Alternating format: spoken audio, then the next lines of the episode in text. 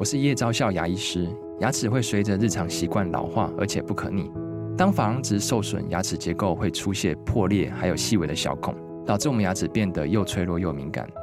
这边我真心推荐贝欧尼修复牙膏，内含 BioHAP 成分，搭配正确的刷牙习惯，经科学实证，可在两周有效让牙齿再矿化，修复受损珐琅质的细微小孔。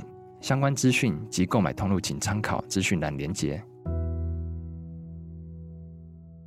画符咒啊，打小人其实都超有效哦。你只要能够认识什么叫做心理斜坡，就能够避免自己因为情绪的短路而暴怒哦。你要知道，人生的快乐是可以自己寻找的，情绪也是可以管理的。如果你能够。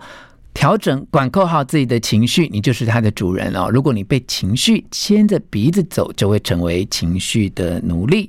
这一次的权式重点要来跟你分享三个重要的秘诀。第一个是如何冷却负面的情绪；第二个重点是如何表达愤怒的情绪，而且能够把脾气宣泄出来；第三个秘诀是要教会你如何调整自己的心情。全全是重点，不啰嗦，少废话，只讲重点。欢迎来到全市重点，我是吴若权。在心理学上面啊，有一个名词啊，叫做心理斜坡。所谓的心理斜坡啊，是指人的感情因为外在的刺激啊，就会产生不同等级的情绪反应，它会形成一个像是金字塔这样的心理的斜面啊。当心理的斜坡越大，它就越容易向相反的情绪状态来转化。有人呢就把心理斜坡称为钟摆效应啊，意思就是说。我这一刻还蛮开心，还能够哼哼一些我喜欢的歌曲哦。那么过一秒钟呢，我突然就怒火中烧，很生气哦，就想要骂人，就想要像一个钟摆一样哈，就是左摆右荡的啊，表示我们的情绪呢，就是反应得非常的激烈，甚至呢会有一点点喜怒。无常这样的现象哦，那你自己的心理斜坡，它到底它的坡度是很陡峭还是很和缓呢？我们今天全是重点呢，来为大家做一个趣味的心理测验啊。好，那个画面想象一下哦，就是现在电梯超重哦，你知道就挤满了人，哔哔哔，就是没有人愿意走出来啊。但是呢，只要没有人走出来啊。电梯就一直哔哔哔哦，就没有办法关门跟运行哦。那么这个时候呢，有三位乘客啊，那你觉得到最后是谁走出了电梯？来，画面想象一下哦，乘客 A 呀、啊，他提着很大包的很重的东西，而且还背着很大的旅行包，这是 A 哦，他全身背了一个很重很重的东西哦。那么 B 呢，他带了四个小孩，好，那么 C 呢，是他的身材非常的肥胖。想象一下，电梯挤满了人，这个时候哔哔哔超重了，还没有办法运行。你觉得是谁走出了电梯呢？这个趣味的心理测验啦，可以测验出你的心理斜坡到底是属于哪一种状态。哈，好，让你思考一下。我先分享一下，哎，这次要跟你分享的重点啊。也就是心理斜坡讲的呢，就是我们呃情绪上面的变化，以及我们怎么样控制自己的情绪哈。哎，譬如说有个太太啊，她就在擦桌椅，然后我们就请在旁边哦看报纸的丈夫稍微挪动一下椅子哦。不过呢，这位先生就动也不动哎。后来太太呢就非常的生气哦，就干脆把抹布呢往丈夫的头上一扔。就这个先生本在看报纸嘛，他也没有留意到太太正在打扫房子啊。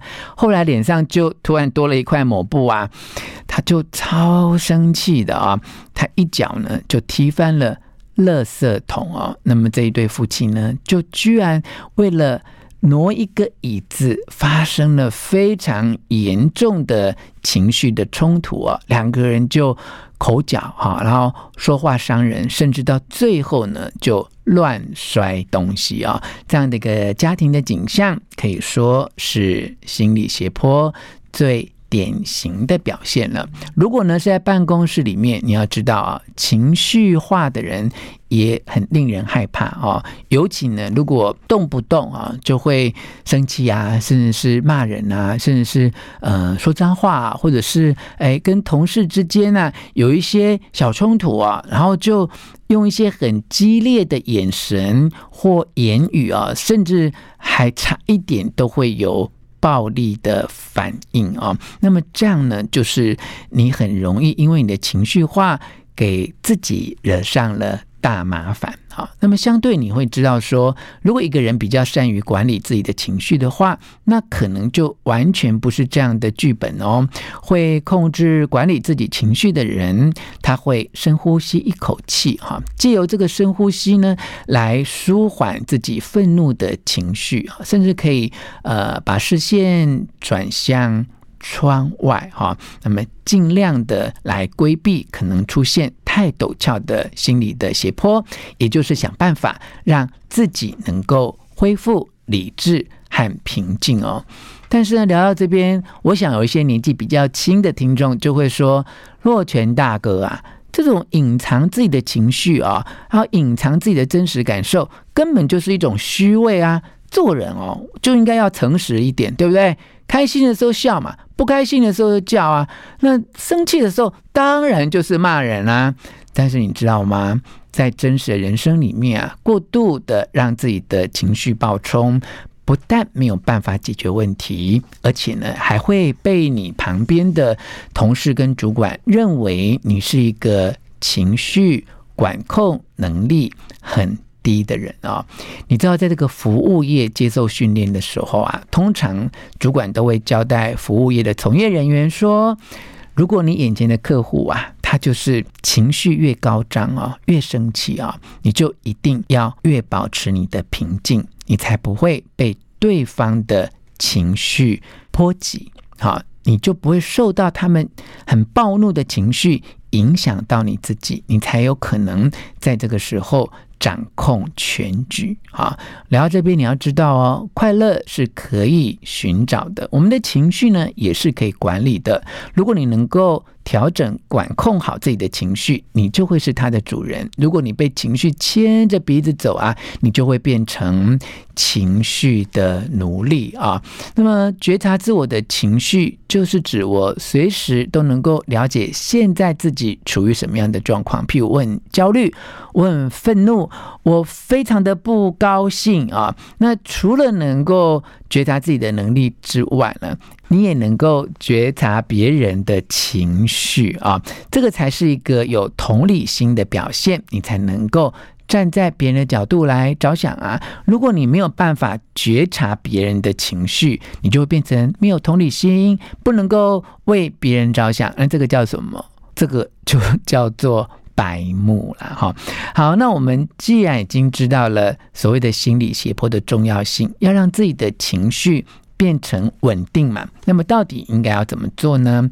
三个重点提供给你啊。第一个重点是我们到底怎么样冷却愤怒的情绪？哈，嗯，你可以用一种方法呢，叫做转移注意力。好，譬如说暂时离开现场，到外面转一圈。好，你可以去洗手间，诶，用冷水啊冲个脸啊，或是呢，诶，找出你手机里面的。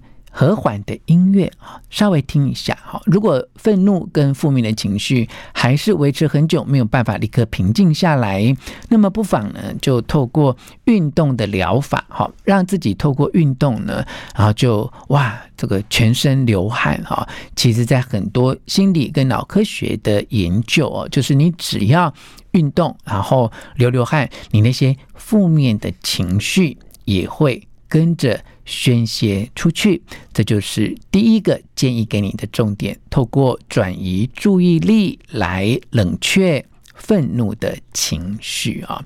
好，第二个建议的重点是你一定要适度的表达愤怒，才能够宣泄心中的不愉快哈。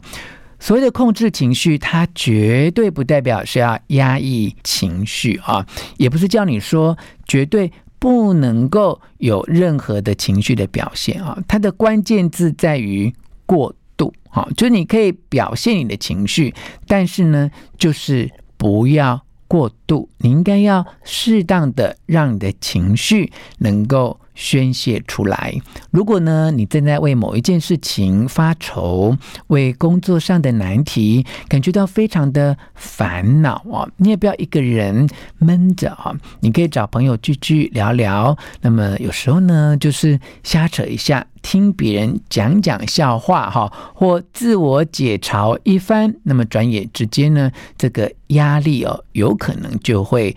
灰飞烟灭啊！那有些人呢，他在很气某一个人的时候，他就会一直念着这个人的名字哦。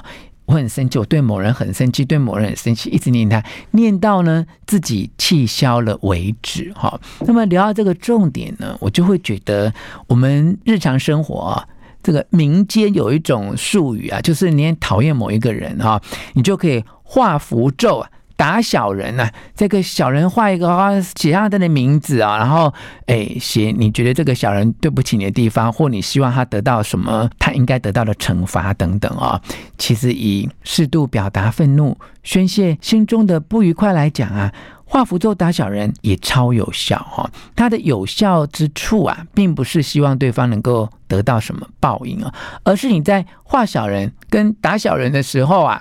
你就适度的表达你的愤怒，也宣泄了心中的不满意，但其实你没有伤害到对方哈。你不要担心你有你有伤害到对方。你如果真的能伤害到对方，你不会在这里听我的节目，你应该已经去通灵了哈。其实画符咒打小人，纯粹就是宣泄你心中的不愉快而已啊。好，那么第三个建议的重点呢，是希望你能够。换个角度来看待问题哦，同一件事情呢，其实都有两面哦。如果你一直心情不好，是因为你都看到了不好的那一面哦。就算是一个谈了很久恋爱的对象要离开你啊，你如果只看到你失去了他，而没有看到另外一个角度，就是。让一个不适合你的人不要再继续浪费你的时间，那你就能够看到一件事情两个不同的面相，你就会比较客观一点，你也会对自己更公平一些哈。所以某个结论呢、啊，就是真正造成我们心情不好，并不是因为外面的事情很糟糕，而是你把你自己想得很糟糕，而且呢，因为你看待问题的角度。以及呢，你选择解释这件事情的角度，都是用对自己最不利的方式来解释。如果你能够换一个角度，你就可以换一个心情，让你的心理斜坡不至于破坏你的好心情啊。好，那我们就要解答刚才趣味的心理测验哦。我再把题目讲一次哦。当电梯超重的时候，哔哔哔。以下这三个人到底是谁走出电梯呢？A 背着巨大的行李包，B 带着四个小孩，C 身材非常肥胖的人，到底是谁最该走出电梯呢？如果你选 A 的话，嗯，其实你是一个看起来很感性的人，但骨子里哦，你很喜欢。分析哦，那为什么你自然感性的人，你又分析呢？因为你有时候啊，想法会变来变去，你有一些前后不一致性的问题啊、哦。好，如果你选 B 的话，这个时候呢，你给别人一种唐突的感觉啊、貌似呢，突然行动之前，其实你已经经过了很多的考虑与挣扎，你并不是没有大脑，而是你总是向往。用一种比较简单的方式来过生活，而且呢，你对于一些需要去社交的部分是感觉到比较没有那么厉害，也比较不想去做的。如果你选的是 C 的话，你是一个常常会压抑自己内在需求的人，因为你想要符合社会的规范，你太想要去做一个好人，做一个好孩子，做一个正直的人，做一个有爱心的人。那么以上呢，这三个简单的趣味的分析，可以让你自己了解你的心理斜坡在哪里，因此而更懂得控制你的情绪。你觉得准不准呢？我是觉得可以参考啦。如果你觉得不准的话，我也不会因为这样而生气，因为我学会控制我的情绪，而且因为这个心理测验，还有我今天分享给你的内容，是摘录自这一本书《累死你的不是工作》。是工作方法，来自幸福文化的书啊。好，希望今天的诠释重点对你有帮助，也希望你喜欢今天的诠释重点，分享给你的亲戚朋友，并且给我们五颗星的评价。诠释重点，我们下次再见。